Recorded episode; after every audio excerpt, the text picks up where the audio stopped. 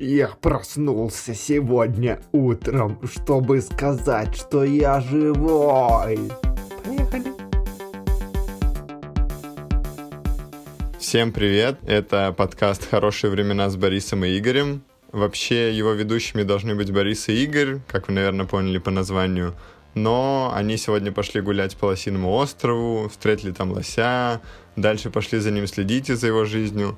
Поэтому на запись они не приехали. И сегодня его ведущими будем мы, Тимур. И Артем, здравствуйте. Это подкаст о хороших временах, в котором мы вспоминаем прошлые года, которые мы прожили по счастливому стечению обстоятельств мы с Артемом, так же как и Борис и Игорь, родились в 2000 году. Борис и Игорь придумали идею подкаста, в котором они вспоминают каждый год своей жизни через события, фильмы, музыку и все остальное, что было в этом году. Такая ретроспектива с целью просто поговорить об этом, подумать, как это сейчас смотрится из 2022 Поэтому мы будем обсуждать, что интересного было в прошлых годах, что на нас повлияло, что мы запомнили или что хочется просто обсудить с другом. Сегодня первый выпуск, поэтому мы обсуждаем 2000 год и что произошло в этом году. Будем говорить про кино, музыку, про Капитана Путина, немного про мультики, которые нас повлияли, игры и просто обсудим наши личные воспоминания. Ну что, поехали? Давай начнем, наверное, с кино, потому что один из самых популярных жанров в искусстве, который в целом есть каждый год, э, фильмы, сериалы, и это все равно как-то определяет время. В 2000 году самым кассовым фильмом, фильмом, который, наверное, больше всего прогремел на Оскаре, потому что получил премию за лучший фильм, была картина «Гладиатор» Ридли Скотта, которая повествует о как ни странно, гладиаторе в Римской империи, о его истории по имени Максимус. Его роль исполнил Рассел Кроу. Этот фильм в 2000 году заработал в мировом прокате 460 миллионов долларов. Это был самый кассовый фильм того года, как я уже сказал. И в целом картина стала такой отчасти культовой, очень популярной. И еще по-своему перезапустила карьеру самого Ридли Скотта и запустила карьеру молодых, таких еще не сильно известных актеров, как Рассел Кроу и Хоакин Феникс, который сыграл э, римского императора в этом фильме. А перезапустила карьеру Ридли Скотта, ты говоришь, потому что предыдущий успешный фильм выходил, если не ошибаюсь, в 70-х годах «Бегущий по лезвию», да, во многом потому, что Ридли Скотт был известен за счет э, картин «Бегущий по лезвию» и «Чужой», такой, такая фантастика научная, а его другие картины на более приближенные, приземленные темы из 90-х, такие как «Солдат Джейн» и «Белый шум», не очень активно и хорошо принимала публика и критики, хотя сейчас их считают тоже хорошими картинами Ридли Скотта. Поэтому к началу 2000-х э, у него сложилась такая роль режиссера, который уже снял неплохое и по-настоящему популярное кино, но при этом еще не утвердился в статусе знакового кинематографиста. Поэтому в целом продюсеры, когда создавали фильм, отчасти долго сомневались, звать ли Ридли Скотта, но при этом, когда пришли к нему с предложением, сам Ридли сразу согласился, потому что как бы он хватался за любую возможность, чтобы как-то доказать, что ли, критикам, зрителям, что он все равно хороший режиссер и умеет снимать хорошее кино. Но пусть герой откроет лицо и назовет свое имя. Оно у тебя есть? Меня зовут Гладиатор. Не смей отворачиваться от меня, раб. Ты снимешь шлем и назовешь свое имя.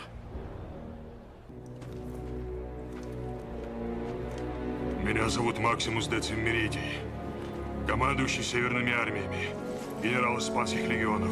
«Гладиатор» еще стал важным фильмом в жанре исторических картин, потому что до этого в 90-е эти фильмы уже не пользовались такой популярностью. Они были на волне, скажем так, э, в 70-е, 80-е, и после этого сценарии с какими-то историческими отсылками или такими сюжетами не часто использовали. Но «Гладиатор» при этом взяли. Сам процесс производства был очень тяжелый, потому что сценарий все время менялся. Ридли Скотт до конца не мог тоже как бы договориться с продюсерами и с исполнителями главных ролей. Очень долго шел кастинг. Сначала хотели взять Мэтта Гибсона, потому что он уже тогда был популярен и снимался в нескольких исторических драмах. Но Мэтт Гибсон сказал, что он слишком старый для такой роли, потому что Гладиатор должен быть молодой, сильный. И поэтому взяли Рассела Кроу, который тогда еще не очень много снимался в Америке. Это австралийский актер. Он был тогда популярен в Австралии. И это тоже фильм стал как бы для него такой знаковой ролью. Потом у него были «Игры разума» и остальные его популярные фильмы. Еще, мне кажется, в России этот фильм как-то стал сильно популярен, потому что его очень полюбили телеканалы. Его часто транслировали, и, наверное, многие его знают не потому, что там смотрели где-то в кино или на диске, а потому что видели в эфире СТС, ТНТ или еще каких-то развлекательных телеканалов. Ну вот, кстати говоря, если про фильмы, которые очень популярны в России, особенно там, если говорить про СТС, если я не ошибаюсь, а, я могу также вспомнить фильм «Гринч. Похититель Рождества», да. который если я правильно помню, крутился на СТС очень долгое время, и как раз-таки, наверное, тогда в детстве я его там и увидел. А, это такая семейная комедия с Джимом Керри в главной роли. Хотя, когда на самом деле я читал и готовил материал, факт того, что Джим Керри в главной роли, не совсем правдив, потому что для режиссера Рона Ховарда главной э, роль в этом фильме была за девочкой по имени Синди Лу. Uh-huh. Изначально вообще э, Рон Ховард, э, повторюсь, это режиссер этого фильма, не хотел браться за э, эту работу, потому что ему был неинтересен Гринч как персонаж. Он тогда параллельно занимался другим фильмом, но потом, прочитав сценарий, ему понравился э, персонаж Синди Лу, как э, маленькая девочка, которая вот дарит э, вот это вот чувство Рождества, Нового года и какого-то такого праздника человеку, ну, безусловно, не человека, ну, существу. Ну, существу, да, как и она сама тоже существо. Такое немножко абстрактное, но с человеческими поведением и так далее. Э, и вот, и это была причина, по которой он согласился взяться за этот фильм. Фильм, когда выходил, был не очень успешен, как это кажется сейчас, потому что сейчас это такая прям классический, один из фильмов на Новый год, который смотрят все, как э, тот же «Один дома». Но тогда при выходе он не был таким успешным. Но со временем люди его очень полюбили из-за его хорошей истории, из-за того же Джима Керрина, из-за того, какой он актер и как он пластично и артистично смотрится в этом фильме и в этой роли. Определенную сложность у режиссеров э, вызвал поиск актрисы на исполнение вот этой роли. Синди Лу, потому что это должна была быть маленькая девочка, которая не должна была быть старше там шести лет. А роль у нее очень важная на самом деле. Она должна была влюбить в себя зрителя, чтобы зритель, смотря на нее, правда верил в ее вот искренность и в то, как она всем вокруг помогает и хочет помочь этому самому Гринчу. И на удивление, после того, как я готовился к материалу, я узнал, что по итогу ее играла девушка по имени Тейлор Момсон и которая после этого снималась в разных фильмах, но я лично с ней познакомился через группу, в которой она играла. У нее есть группа The Pretty Reckless, в которой она, она ее создала, насколько мне известно, и пела, и я узнал впервые о ней вообще через ее песни. Там, на самом деле, есть довольно известные песни у нее.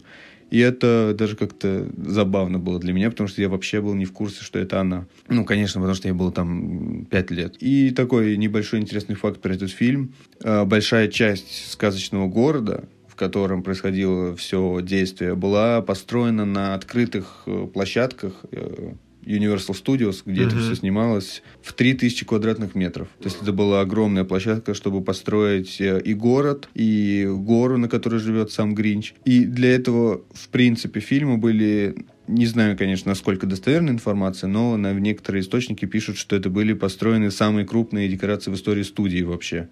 То есть для фильма таких-то готов.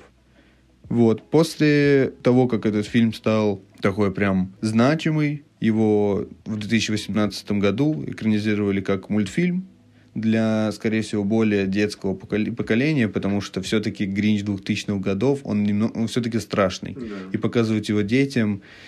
Но он ну, не страшный, он такой как бы какой-то пугающий скорее, вот такой. Ну да, да, то есть он как бы видно, что он юморит и так язвит, и там много юмора на самом деле, но сам его образ такого грязного какого-то э, зеленого чудища не совсем подходит, наверное, к современным детям, и пересняли мультфильм, где он выглядит даже внешне более приятно, что, скорее всего, лучше для того, чтобы показывать это детям, и они могли смотреть это на Новый год, как это и было и всегда. И еще, мне кажется, важно сказать, что вообще Гринч — это экранизация сказки доктора Сьюза. Да, доктора Сьюза. Да, написанную в 57 году даже. Да, что это старая сказка, которая благодаря фильму, а потом и мультфильму обретает новую жизнь и как бы с новой актуальностью смотрится на экранах. Вообще про Джима Керри еще интересно, что часто ведь говорят про его роль в этом фильме, что как будто бы Грим там все сделал за него, что на самом деле он не так много играл, и потому что этот грим был очень массивный, его наносили каждый день по 4 часа, и я слышал э, ну, читал, точнее, историю о том, что Джима Керри даже специально обучал агент тому, как отстраняться эти четыре часа, пока грим наносят. Да, да, я тоже читал про это, что ему специально наняли агента, который учил его э, терпеть пытки да. при, на профессиональном уровне, чтобы потом, когда ему наносили грим, он мог спокойно сидеть, и это не давило на него так, потому что по началу съемок он после нескольких раз нанесения грима хотел уйти из фильма и отказывался больше играть. Но на самом деле, даже если грим и правда как бы был очень массивный, и его так долго наносили, мне кажется, без самого Джима Керри не было бы души какой-то и жизни у этого персонажа, что он бы внешне был бы точно так же выглядел, как, например, в мультике, или как если бы его создавали в 3D-модели, но вот именно харизмы, души, это все все равно от Джима Керри, и поэтому, я думаю, тоже это так запомнилось и так понравилось зрителям.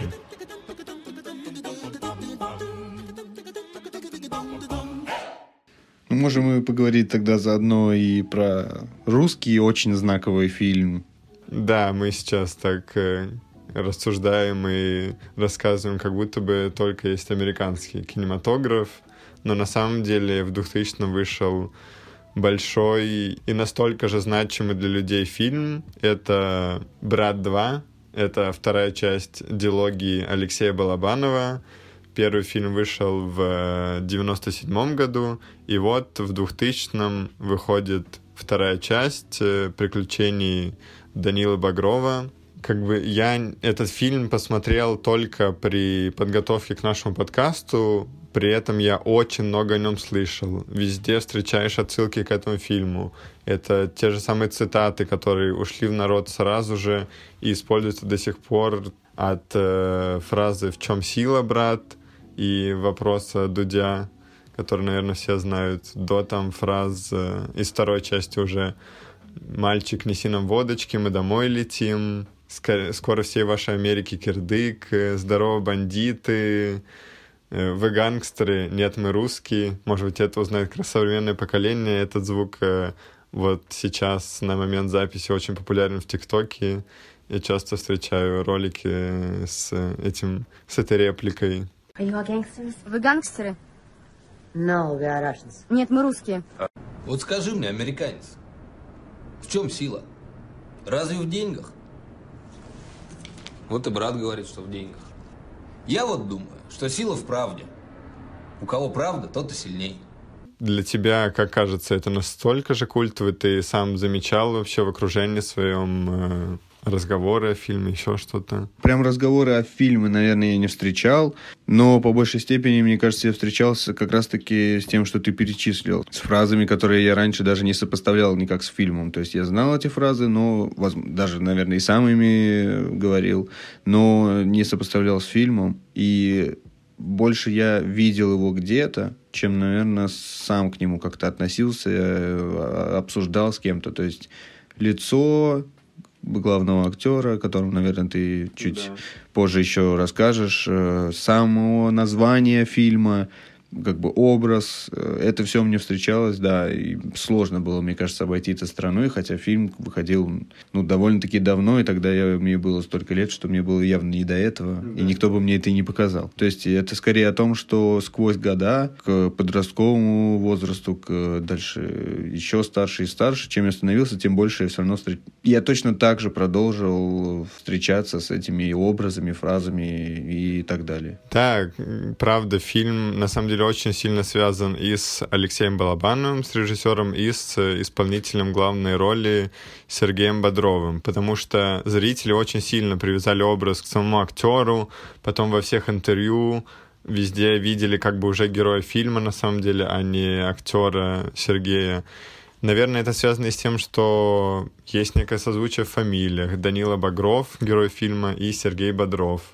И в целом у других актеров тоже их персонажи звали их реальными именами жизни. Возможно, это такой прием, который Балабанов специально вводил в фильм, чтобы максимально реалистично показать э, Россию 90-х, чтобы актеры как будто бы отчасти играли и себя, и какие-то реальные образы из жизни, поэтому там Виктор Сухоруков играет брата Виктора, и у остальных актеров также, там тот же самый Бутусов, который играет самого себя, и в целом все атрибуты 90-х и конкретно Санкт-Петербурга, где проходит действие, это подворотни с панками, это рейвы, это музыка Аквариум и Наутилус Помпилиус, за счет всех этих элементов фильма люди больше вникали и больше как-то считали чем-то родным и героев, и фильм. Поэтому, наверное, он и стал таким культовым, что Данил Багров стал таким, как, э, например, говорили в прекрасном видео эссе «Кинопоиска», старшим братом для всей страны. Таким старшим братом, который действует по понятиям, который всегда защитит, который такой очень простой, но понятный парень, при этом со своей тоже со своими интересами, например, музыка, что в фильме очень большую роль играет то, что Данила все время слушает музыку, все время покупает новые фильмы и в целом ходит на концерты, смотрит записи концертов, что как бы он выглядит очень таким одушевленным персонажем, не плоским бандитом, который просто убивает, а все-таки таким приятным, с одной стороны, при этом немного агрессивным, но родным. И это тоже по большей части заслуга Сергея Бодрова, его как бы харизмы такой внутренней, которую он подарил герою. Но в 2000 году все-таки вышел второй фильм, вторая часть. Э, там уже приключения происходят не только в Санкт-Петербурге, и там Данила Багров превращается в такого настоящего уже русского супергероя, который путешествует по всему миру, у которого уже меньше каких-то любовных линий, дружественных линий. Он там занимается четкими заданиями, как вот супергерой, что у него есть миссия, которую он выполняет, что он летит в Америку с, сражаться с чикагской мафией, э, в Нью-Йорке тоже спасает э, людей. Например, во втором фильме уже появляется такой прием, съемка от первого лица, где мы видим просто руку с пистолетом, тоже превращая Данилу в такого как бы персонажа компьютерной игры, как будто бы уже нереального человека, который мог бы жить в соседнем доме, а такого супергероя, как я уже говорил.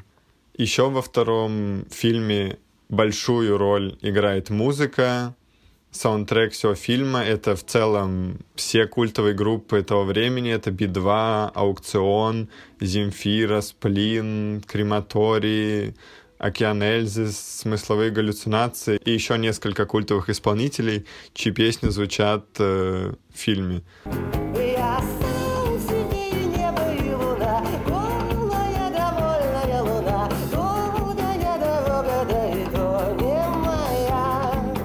Мне кажется, за счет этого тоже вторая часть стала настолько популярной, потому что этот пласт фильма музыкальный очень сильно повлиял на людей, на их музыкальные вкусы, что кто-то начал слушать эти группы, если не знали их до этого. И потом выпускали отдельно альбом э, саундтрека, который тоже очень распродавался. И в 2000 году даже прошел отдельный концерт. Этот концерт проходил в Олимпийском, и на нем выступали все исполнители, чьи песни звучали в фильме. Э, предлагаю тогда немного отойти от э, кино Мы, я думаю, обсудили самые большие фильмы, вышедшие в 2000 году. И чуть-чуть отойти в сторону музыки. Как раз ты сейчас рассказывал про саундтрек к фильму. Да. И я хочу немного поделиться интересными исполнителями, или, ну, я предполагаю, что всех, конечно, их знают, но, возможно, о том, что было с ними в этот год, эти года, или что они появились в этом году. Как, например, группа «Пятница». Очень, на самом деле, ну, значимая для меня, потому что я во время своего подросткового периода много их слушал. Как-то вот связалось все так, что они стали мне довольно близки в какой-то конкретный период моей жизни. Вот, это украинский музыкальный дуэт. Вот, они э, сначала играли у себя на родине такую, ну, я бы назвал это многожанровой музыку, то есть это и что-то из регги, и что-то из такой какой-то альтернативы, наверное, потому что гитара, такой дуэт, да, фолк. То есть этим и заинтересовывали они в дальнейшем к себе зрителя. Основан был этот дуэт как раз-таки в 2000 году, и на втором-третьем концерте в Москве клуб уже ломился от слушателей, потому что это было что-то новое, такое личное, но при этом и очень похожее под э, внутренние, наверное, какие-то мысли людей. Да, мне кажется, что вот я сейчас рассказывал о саундтреке «Брат», и как раз о группах, которые в России были популярны в то время, это такой все-таки рок, такой, ну, потяжелее в плане инструментов, точно так же в плане набора инструментов, какой-то такой глубокий в плане смысла, при этом я как бы никак не принижаю «Пятницу», а «Пятница» была таким чем-то легким, солнечным, как раз свободным, и мне кажется, это очень сильно играло на контрасте в то время. Я, я не, не знаю, потому что я не слушал, тогда, когда они только появились. Я слушал это позже, тоже в младшей школе. Но мне кажется, что это правда было чем-то как бы новым по отношению к той музыке, которая была тогда популярна в России. Да, скорее всего, потому что это вот, как мы уже и перечисляли, было что-то похожее на регги, фолк, и как раз-таки, наверное, и людям, может быть, не хватало этого, и они услышали новое звучание, и это заинтересовало, и в группа в дальнейшем начала давать постоянно концерты и начала расти в своей в количестве своей аудитории. Да, и даже если песни там Аквариума, Би-2, Сплина, это песни какие-то более образные, скажем так, про какую-то такую э, лиричную, не знаю, меланхоличную жизнь в русских городах, то песни «Пятница» — это там «Ты кидал» про обычного парня, про, сам, про историю, которая разворачивается как бы на районе, и ты этим как-то... Ты погружаешься в это, но это тебя не загружает. Я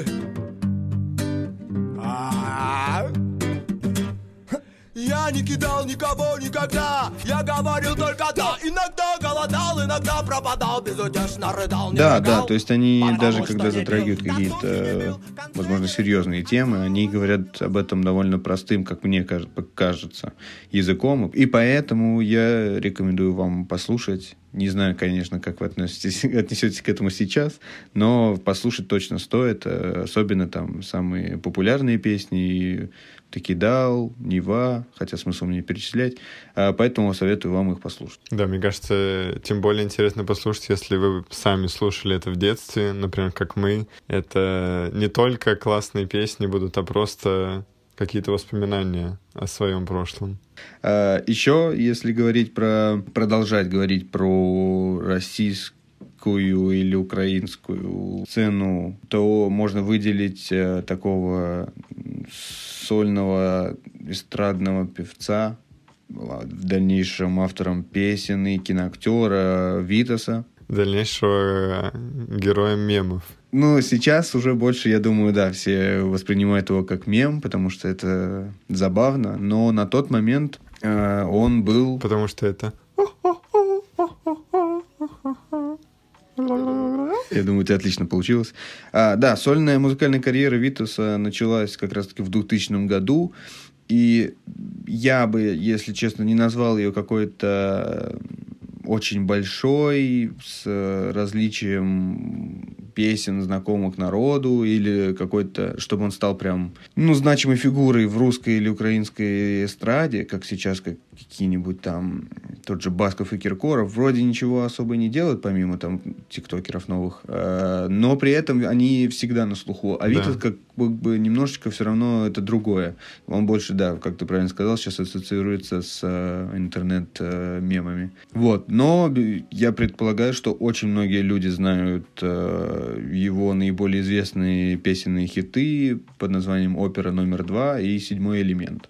И в целом Витас привлек к себе такое большое внимание из-за его удивительного фальцета. И сложно поверить, что это правда поет человек. Да, мне кажется, вот он еще просто очень хорошо попал с образом этого инопланетянина как раз. Да, да, да. То есть его вот этот еще странный, необычный образ и поведение, в принципе, такое, ну, может быть, даже в чем-то вызывающее, дополняет его, и от этого к нему появился очень большой интерес, на удивление, с стороны Азии. И, как интересный факт, официальный фан-клуб Витаса в Китае до сих пор насчитывает более одного миллиона человек. А в Шанхае установлена статуя в честь него.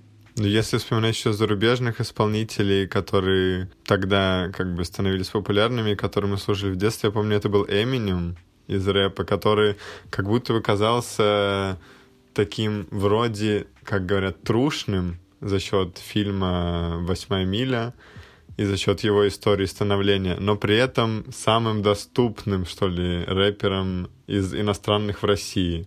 Что, может быть, мне так помнится, что тот же самый Джей Зи или Kanye West были не так на слуху, а при этом Эминема либо знали, либо слушали очень многие люди и любили тоже в России. Да, в целом, наверное, с тобой соглашусь, потому что у меня тоже детство, ну, в де... вспоминая детство, больше вспоминается Эминем, чем те же Джей Зи и Kanye West. Они появились немного позже у меня в, там, в плейлисте.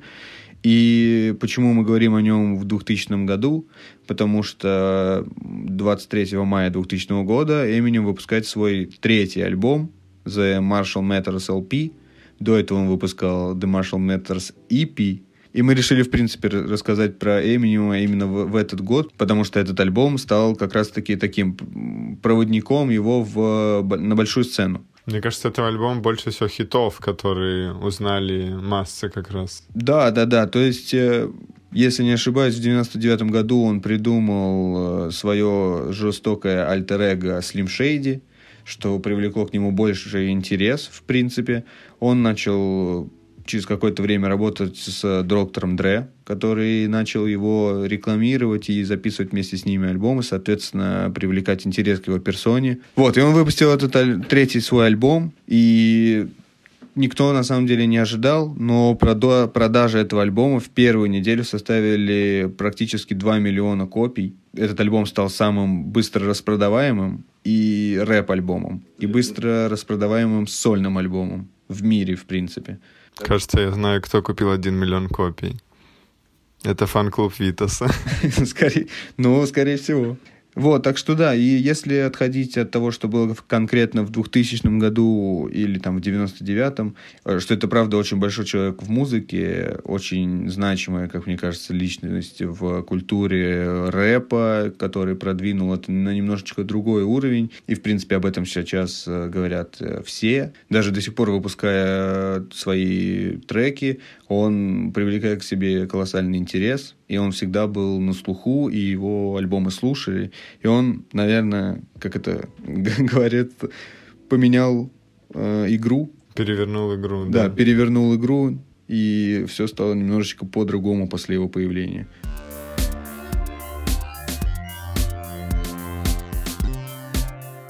Еще одна важная новость для 2000 года, тем более для России, так как мы из России, нам это интересно вспомнить, это президент Путин. Вначале я сказал капитан Путин, и, может быть, многие удивились, почему, но так я называл Путина все свое детство, когда я еще плохо разбирался в политике, чуть хуже, чем сейчас, вот, и не знал о должности президента, просто знал, что Путин — это главный в стране человек, поэтому мне казалось тогда, что самое крутое звание — это капитан, Поэтому в детстве я просто называл ее Капитан Путин. Приход капитана Путина, наверное, правильнее отслеживать еще с августа 1999 года, когда Ельцин уже начинал думать о выборах 2000 года, начинал думать о преемнике, потому что его второй срок подходил к концу, и в целом здоровье уже сильно его подводило, поэтому он понимал, что нужно передавать э, кому-то власть, что он хочет передать кому-то власть, и не допустить, чтобы, например, к власти пришли коммунисты, которые также боролись э, за должность президента. Там был от них, э, наверное, знакомый всем Зюганов, который участвовал в выборах. И в августе 1999 Ельцин назначает Путина премьер-министром. Такой, с одной стороны, Путин тогда был не самый популярный политик, в целом его политическая карьера ограничивалась э, помощником мэра города Петербурга э, Анатолия Собчака, который был в начале 90-х, э, управлял в Санкт-Петербурге. После этого Путин в основном был в структурах КГБ, и как раз оттуда Ельцин его и назначает премьер-министром. И в конце 99 -го года еще не казалось, э, не казалось, что Путин это такой однозначный претендент на роль президента, даже несмотря на покровительство Ельцина. Но э, события 31 декабря все меняют. Когда в других партиях шла подготовка к выборам, которые должны были произойти в июне 2000-го, Ельцин понимает, что здоровье совсем его подводит, либо выстраивает такую политическую стратегию, и в ночь с 31 декабря на 1 января он выходит в отставку. Все, наверное, знают это популярное выступление. Я устал. Я ухожу. Э, Ельцин ушел со своего поста и назначил исполняющим обязанности Путина, поэтому Совет Федерации уже в начале января назначает выборы с июня на март 2000 что сильно влияет на политические программы других кандидатов, которые планировали еще полгода агитации, полгода развития э, своего электората, и тут у них остается всего, по сути, два месяца, ну там два, два с половиной, и у них уже есть э, кандидат не просто от партии или самодвиженец э, Владимир Путин, а кандидат, который сейчас исполняет обязанности президента. Поэтому в марте Путин побеждает на выборах, в целом с таким достаточно значимым преимуществом. Он занял первое место, у него было 52% голосов. На втором месте был Геннадий Зюганов э, с 30% голосов. Ну, это большая разница. Да, такой значимый перевес. И Путин становится президентом и уже официально входит в эту должность на свой первый срок. И нашим капитаном. Да, и нашим капитаном. Еще забавно смотреть на бюллетени того года, где мы видим Путин, Зюганов, Явлинский, Жириновский, политические лидеры, которые до сих пор э, появляются и выдвигаются на выборах президента. Что самое забавное, прошло уже 20 лет. Да, хотя прошло 20 лет, э, мы не будем сейчас глобально оценивать там политику Путина или еще что-то, но эта деталь, мне кажется, много говорит о в целом обстановке в стране, что 20 лет назад была бюллетень выборов президента с одними кандидатами, проходит 20 лет, и в целом на 50, а то и больше процентов кандидаты повторяются. Наверное, это как бы говорит о том, что есть некая стагнация в плане политического развития и о том, что сменяемость власти проходит каким-то странным путем. И, кстати, об этом, что все говорят вот о детях двухтысячных, что они всю жизнь прожили при Путине что они родились при Путине и как бы сейчас живут при Путине. Но мне кажется, для меня лично первым президентом по факту был Медведев, потому что первые восемь лет правления Путина я просто не думал о том, что есть вообще президент. Вот ты, например, помнишь в детстве, что ты прям четко для себя осмысляешь, такой, вот есть правительство, президент. Ну, безусловно, в детстве я не скажу, что я это осмыслял, но у меня наоборот, кстати, это по-другому сработало. Срок э, Медведева для меня был я не воспринимал его как президента. Для меня это было просто вот, ну, временная замена. То есть я все равно понимал, что как бы, ну, или как понимал, предполагал, или мне так казалось на тот период, что все равно как бы страной правит Путин, и это просто вот такая пересменка временная на небольшой срок. Но для меня как раз-таки казалось, что вот Путин был всегда, и Медведева я вспоминаю только, что, а, точно, он же тоже был. Вот так вот. Я не знаю, для меня просто четко, что именно президент для меня как будто был Медведев, потому что Путин был капитаном, и, и просто, ну, правда, до восьмилетнего возраста я как-то для себя не пытался подумать, так, так, а кто вообще управляет страной, где я живу? Не, ну, конечно, я тоже не думал. Это скорее просто в совокупности всей жизни уже думаю, что ну и в детстве было точно так же. Хотя, конечно, так оно не было. Я даже не задумывался, наверное, наверное о том, кто правит страной. Еще мы говорили про фильм «Брат 2» и в целом про диалогию фильмов «Брат». И персонаж Данила Багрова, как я уже сказал, стал таким старшим братом для всей страны, с твердой рукой, с жестким характером, который действует по принципам. И отчасти, мне кажется, Путин в начале 2000-х в СМИ описывался тоже через похожие характеристики, через похожие качества, что приходит такой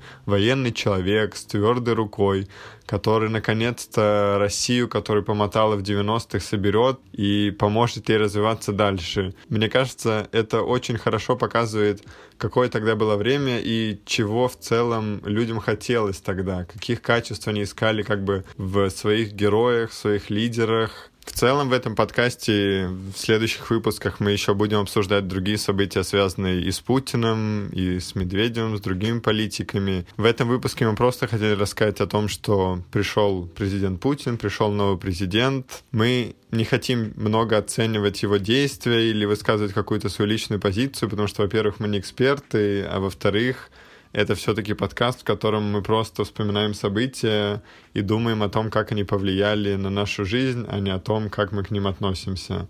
Но мне кажется, что очень классно думать о том, когда ты читаешь про эти события, о том, как бы это могли экранизировать, потому что почитайте о том, как приходил Путин, о том, как, например, создавалась партия «Единая Россия» в 2001 году. В 90-х годах была полностью оппозиционная и коммунистическая Госдума, которая не хотела допустить президентство Путина, и все вот эти вот политические закулисные игры, мне кажется, когда-нибудь это очень классно экранизирует в интересные, захватывающие фильмы. Ну и как минимум это интересно почитать как э, историю нашей страны в целом, знать ее, повспоминать, потому что я, ну, пол своей жизни как минимум не интересовался этим, а жил с этим как с фактом. Вот я знаю, как это, что это такое, как это называется, но не понимаю, что это такое на самом-то деле.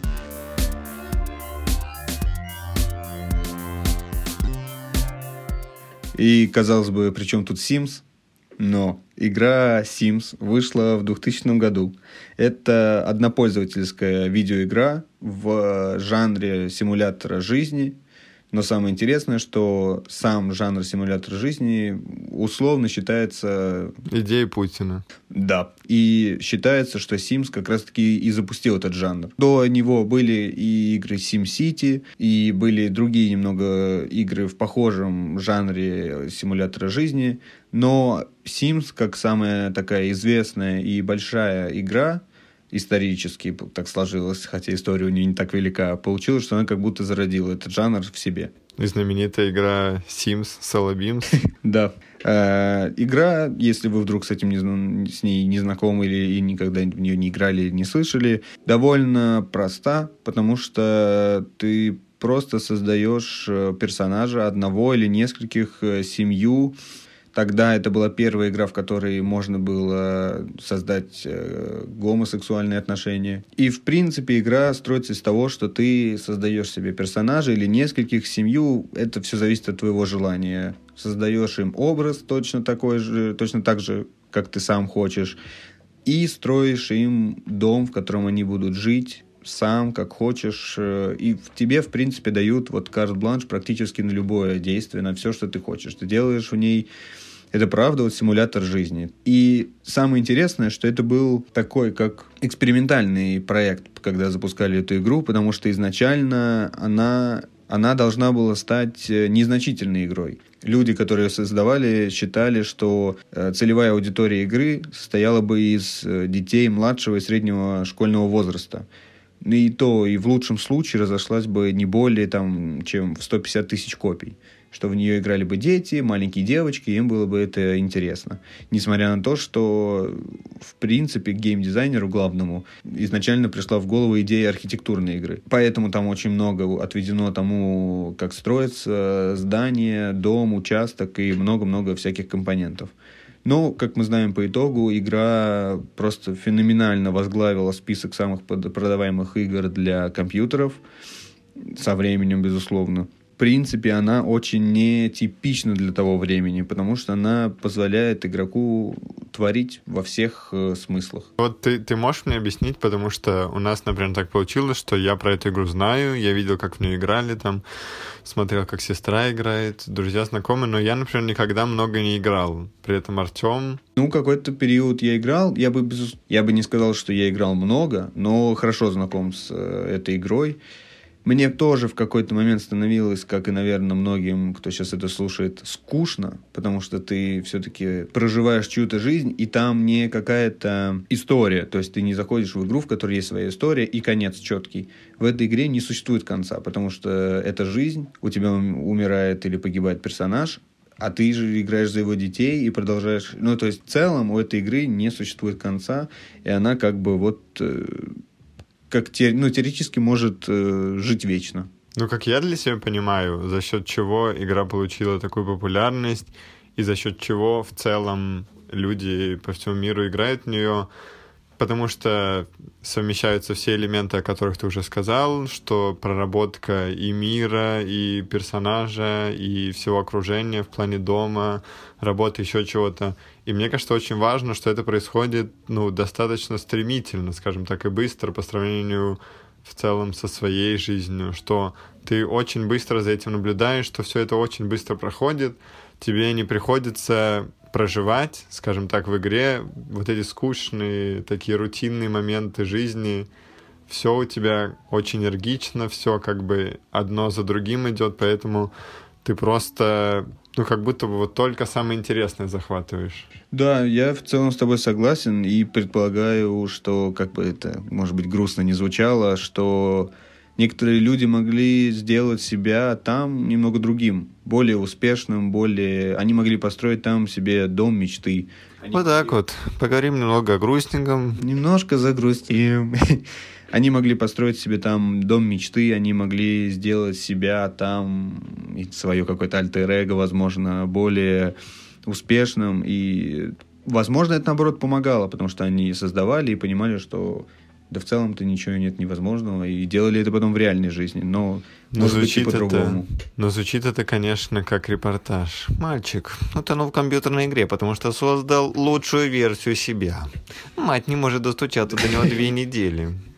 Ну да, к сожалению, это звучит так, но игра, правда, хорошая, я бы не, ну, сложно назвать ее интересной, потому я что... Я бы поставил, ну, где-то, ну, 5 4 из 5. О! Я бы, ну, сложно ее назвать интересной, потому что интерес как будто бы создаешь в ней ты сам, в зависимости от того, как ты хочешь развивать э, персонажей в ней, чем они будут заниматься, чему ты будешь их учить, куда они будут путешествовать. Э, мне было интересно как раз-таки создавать дома, участок и строить вот э, в их таком режиме строить, а не заниматься взаимоотношениями между людьми. Ну и, наверное, все знают главный мем, который породила игра Sims, про то, что люди умирают в бассейне. Да, что ты создаешь бассейн, ставишь лестницу, персонаж заходит в бассейн, и ты убираешь лестницу, и он не может оттуда выбраться. Да. Я, к счастью, таким не занимался, но знал об этом. Я занимался. Я не играю в игру. Я занимался, я занимаюсь и буду заниматься. В реальной жизни. В реальной жизни. Не оставляйте лестницу без присмотра если рядом есть Тимур.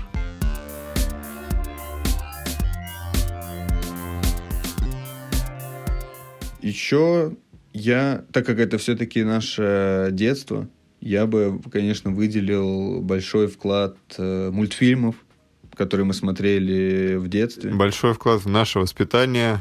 Спасибо, родители. Мультфильмы нас воспитали. В целом-то вообще, да, многое, мне кажется, мы подчеркивали из... э, Я не знаю, сколько ты серьезно это сказал сейчас, чтобы на это отвечать, но в целом, реально, мне кажется, что многое мы подчеркивали от э, главных персонажей мультфильмов и брали от них. Мы равнялись на каких-то персонажей мультфильмов, э, что я уверен, что у тебя был персонаж в детстве, на который ты думал, ну все, это я в любой игре, это он. Да. И у меня то же самое было также. Крош. А у меня было Копатыч. Вот, и в 2000 году начали на канале Nickelodeon показывать такие мультфильмы, как э, «Губка Боб», как говорит Джинджер, Даша путешественница. Также в самом конце 90-х э, выходили мультфильмы «Дикая семейка Торнбери», «Эй Арнольд», «Котопес». Ну, дальше уже были мультфильмы, как Джимми, «Приключения Джимми Нейтрона», «Мальчика-гения». Он маленький супергений, я обожаю это изобретение. И мир он спасет от разрушений. И всем поможет он. Наш Джимми. Приключения Джимми Нейтрона, мальчика-гения. Э, вот, и Арнольд, Котопес.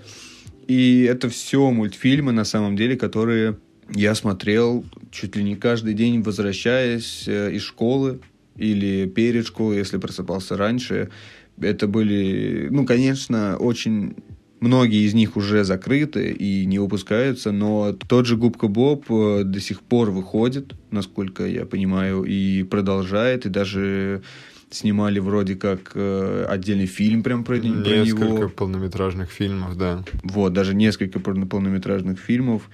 И это как бы живет и продолжает. Вот ты какие мультики смотрел из там, мною перечисленного списка или какие-то еще?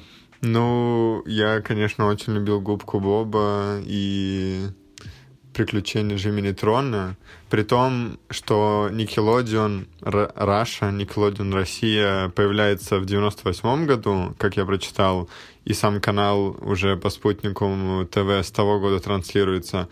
Но, наверное, большинство наших ровесников, ну и в целом детей, которые росли в начале 2000-х, помнят блок на ТНТ Nickelodeon, который показывали Мгм. отдельно утром и в обед, кажется. Хотя сам канал пришел тоже еще в начале 2000-х, когда приходил, например, тот же MTV, который многие, наверное, помнят. Ну, я очень любил Губку Боба, и еще мне кажется, что в то время Губка Боба как будто был какой-то ограниченный список серий, несмотря на то, что в Америке выходили новые сезоны, как будто в России показывали вот 20 серий, и ты все время приходил там на раз четвертый, пятый, ты думал, ну, я уже видел эту серию, но я смотрю.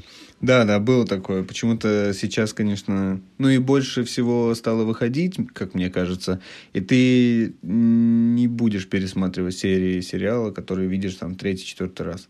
А тогда ты ребенок, и просто от того, что сам факт идет этот мультик, ты даже уже эту серию наизусть знаешь, ты все равно его посмотришь и в целом будешь даже доволен. Ну и мне кажется, в целом это такой очень большой блок мультфильмов с Nickelodeon, который как-то определил для нас даже детскую мультипликацию, несмотря на то, что были советские мультики, которые тоже мне лично показывали там и «Ну погоди», самый популярный, и «Простоквашино», и какие-то редкие мультики типа «38 попугаев», «Пингвиненок Луло», которые я смотрел в детстве. Но вот эти мультсериалы от Nickelodeon, которые транслировались по телевизору, наверное, запомнились больше всего. Потому что, ну, как бы они были ярче, они были интереснее, совсем другие сюжеты. Ну и плюс, я думаю, что после они больше запомнились, потому что мы смотрели их еще на протяжении нескольких лет. То есть там до 5-6 лет ты все равно продолжал смотреть эти каналы и эти мультики, а некоторые, тот же, тот же Губка Боб не переставал там идти. Да, и хотя, например, как Артем уже говорил, в 2000-м еще вышла Даша путешественница, но мне кажется, для нас она наоборот воспринимается как будто уже мультик для следующих, как бы для поколения, которые родились там после 2005 года. Как будто бы мы именно в самом детстве меньше смотрели Дашу путешественницу, хотя я все равно смотрел и подсказывал всегда, где карта. Я тоже И смотрел. бушмачка находил, если он убегал. И Лиса. Да. Жулик не воруй, как говорится. Так что, да, это на самом деле, как мне кажется, сделало прям большой такой вклад в наше детство. Да. Давай вспомним, попробуем по одной серии из любого из этих мультфильмов, которые вот нам, я не знаю, очень запомнились. Не обязательно любимые, а просто вот какая-то странная серия. Я, например, вспоминаю серию Джимми Нейтрона, где он с, со своими друзьями не создали музыкальную группу, и у них были инструменты, которые читают их мысли и играют музыку. И я помню, мне казалось, это самое гениальное изобретение, которое может быть в жизни, что вот, все, прощай музыкальная школа, прощай репетиторы по фортепиано, не нужно учиться, у тебя есть инструменты, которые будет воспроизводить мелодию из твоей головы. Мне кажется, мне сложно выделить какую-то серию. Я точно могу тебе сказать, что я помню заставки до сих пор наизусть. Ну, Джинджер, понятно. Да, как говорит Притом Джинджер. кто-то мне говорил, что трава зеленее у соседей в саду. А ты представляешь, представляешь? Пошел я проверить. О, странное дело. Разницы нет никакой. Вот, и так, правда, у каждого практически мультфильма я помню заставку. Но серию, я не знаю, в каком году, если честно, она вышла, возможно, сильно позже, но я могу выделить одну серию из «Губка Боба», когда он спускался на дно, э, я не знаю, наверное, Да, это море да, или какой-то океан. расщелины Какой- такой. Да, то есть на дно какой-то вот расщелины на автобусе. Он спустился, по-моему, на шариках, и потом на автобусе оттуда выбирался. И я просто помню, что Губка Боб был всегда такой светлый, они не так далеко как бы от поверхности воды, там светло, всегда какие-то в основном хорошие персонажи или такие странные дурацкие истории. И вдруг они спускаются на дно, где все темное, ничего не видно. Начинает, э, правда, немножко становиться страшно, особенно когда ты ребенок. И я помню вот отлично эту серию из-за того, что она, как мне кажется, была максимально нетипичной. Да, где-то мрачная остановка, где вот этот автомат с конфетами, который он никак не может купить. И, и все эти монстрики как будто, но на самом деле это просто жители этого города. И автобус, который все время проезжает именно в тот момент, когда губка Боб отходит от остановки, он никак не может вернуться в бикини Ботом.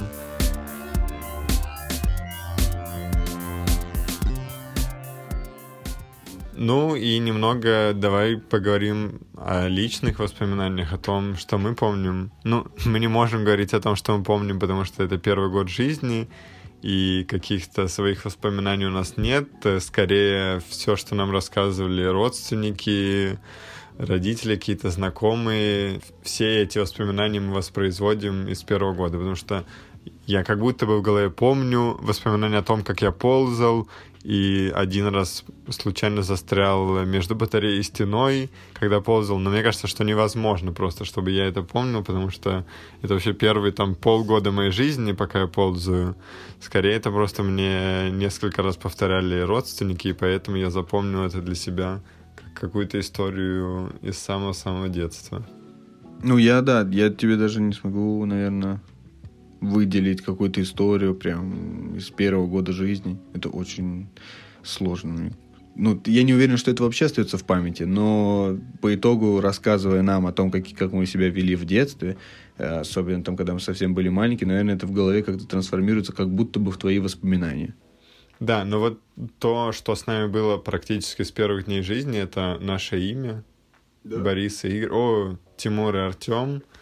Вот. И мне кажется, тоже, с одной стороны, как будто бы незначительная вещь, что тебе ее дают в самом детстве, ты уже к ней быстро привыкаешь, э, как, тем более, когда ты сам научился его произносить, писать, но на самом деле, с другой стороны, такая деталь, которая сильно влияет на твою жизнь. Я не знаю, как ты относишься, например, к своему имени? У тебя был момент, ты сразу как-то к нему так нейтрально относился? Или оно тебе очень нравилось? Или наоборот, был, был этап, когда ты думал, нет, я не Артем. Ну, если честно, я никогда всерьез не задумывался на тему того, чтобы поменять его. Но точно помню, что в детстве я вообще не думал о том, как плохо оно звучит, хорошо оно звучит, нравится оно мне или нет. Я просто, ну вот я Артем, все.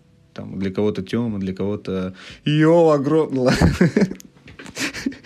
Э, То есть для кого-то Артем, для кого-то Тёма, и в целом никогда об этом и не думал. Но потом, когда я стал старше, я начал понимать, что звучит оно как-то не очень. И мне не особо оно нравилось. Э, И мне больше нравилось, когда меня называли как-то немного по-другому. Типа Тёма, Тёмыч. Мой король. Мой король, покровитель. Ну, это по- по- попозже было, вчера. Вот. И мне казалось, что оно звучит очень тупо. Плюс со временем я понял, что видимо, в конце 90-х, в начале 2000-х Артем стало каким-то популярным именем. И у нас даже в классе, в школе училось э, три... Ну, в параллели, по-моему, училось человека три или четыре с именем Артем. И это как-то смущало, потому что ты вот общаешься с таким мальчиком по имени Тимур, и он на всю школу один, неповторим. А Артемов только в наших классах, там 2-3 человека. И как-то, да, меня это немного в какой-то период э, немножко волновало, но в дальнейшем я понял, что в целом-то и ничего страшного. Но Ну, при то есть- этом, при этом забавно, что наши имена еще очень часто путали. Да. Наш, нас путали в школе, и это, ладно, можно было объяснить тем, что, ну, как мы в одном классе, мы дружим, поэтому постоянно имена рядом. Но меня, например, еще всю учебу в ВУЗе тоже путали, в каких-то других местах, где тебя, например, не знаю, тоже называли Артемом, именно из-за созвучия этих букв Р, Т и гласных, что это как, как бы удивительно, казалось бы, имена вообще не сильно связаны и похожи, но как-то у людей часто всплывают рядом. Ну или я просто был там, где куда ты приходишь и думаешь, меня не знают. И тебя просто путают, потому что обо мне уже знают. Если про себя говорить, то я не знаю, я как-то тоже быстро как привык к своему имени, и я просто, мне казалось, как будто, но меня и не могут по-другому называть. Притом родители мне рассказывали, что меня хотели назвать Миша, возможно, я бы мог быть Мишей, и хотели назвать Карим. Поэтому, когда я слышу это, я думаю, я сильнее начинаю любить свое имя, потому что я думаю, что Ми- Мишей или Каримом мне меньше хотелось бы быть, но это н- не как бы Миша и Карима, если вы нас слушаете, как бы я не против вашего имени, это чисто про отношение к себе. Ты да, сам себя с этими именами не ассоциируешь. да, что не, не соотносятся у меня. Но хотя я как бы вот имена себе просто выдумывать и, и выдумывать имена другим, там, например, я в детстве придумал, мне казалось гениальное имя Фонарек, и тоже расстраивался, что его не придумали до моего рождения, чтобы меня назвать. Вещь, которая также, наверное, связана с первым годом жизни, с моментом рождения, это место рождения.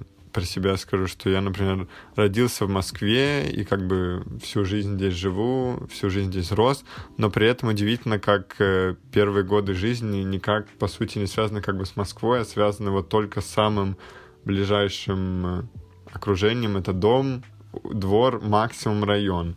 И ты как будто бы даже не чувствуешь в первые годы жизни, что вот я в Москве живу вообще-то. Ну, если честно, я бы даже не сказал прям первые годы жизни. Мне кажется, это прям до годов, вот до начала школы. Ну, да, Ты особо... Если ты куда-то и выезжаешь, ты выезжаешь всегда с родителями, и ты... Ну, я никогда не запоминал, как я добирался до туда. То есть ты как будто просто оказываешься чуть-чуть в другом месте, но ты не ассоциируешь это с тем, что это тот же город или что он настолько большой. У тебя есть твой район, в котором ты живешь, и вот ты его хорошо знаешь, потому что вы там по нем прогуливаетесь, но как будто мир остальной немножко для тебя закрыт и неизвестен. Хотя это находится все там в паре станций метро от тебя.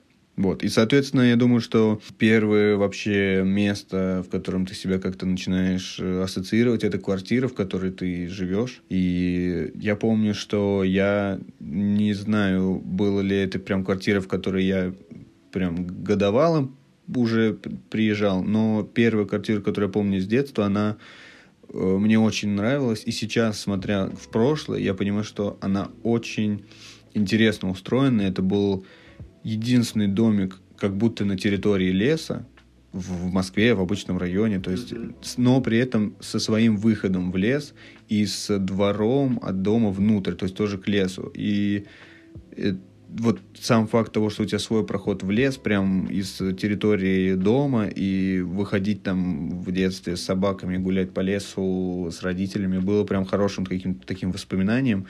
Поэтому та квартира мне даже сейчас кажется интересной просто по своему местонахождению. Таких домов больше я не видел, как минимум у нас в районе.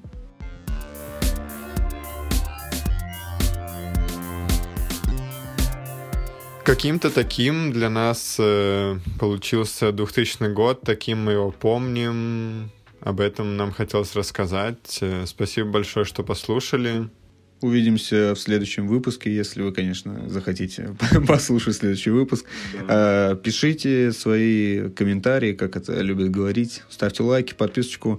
Но на самом деле пишите свои комментарии. Нам будет очень интересно послушать ваше мнение, потому что ваше мнение важно. для. Добавляйте наш подкаст, если вы слушаете его на Яндекс Музыке или Apple Подкаст. Ставьте оценки, м, радуйтесь жизни, пишите, что вы помните о 2000-м. Может быть, вы запомнили его как-то по-другому. Нам очень будет интересно почитать. И до новых встреч.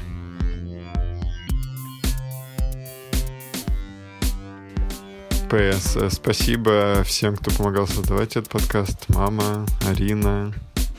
Спасибо вам за вашу критику. Да.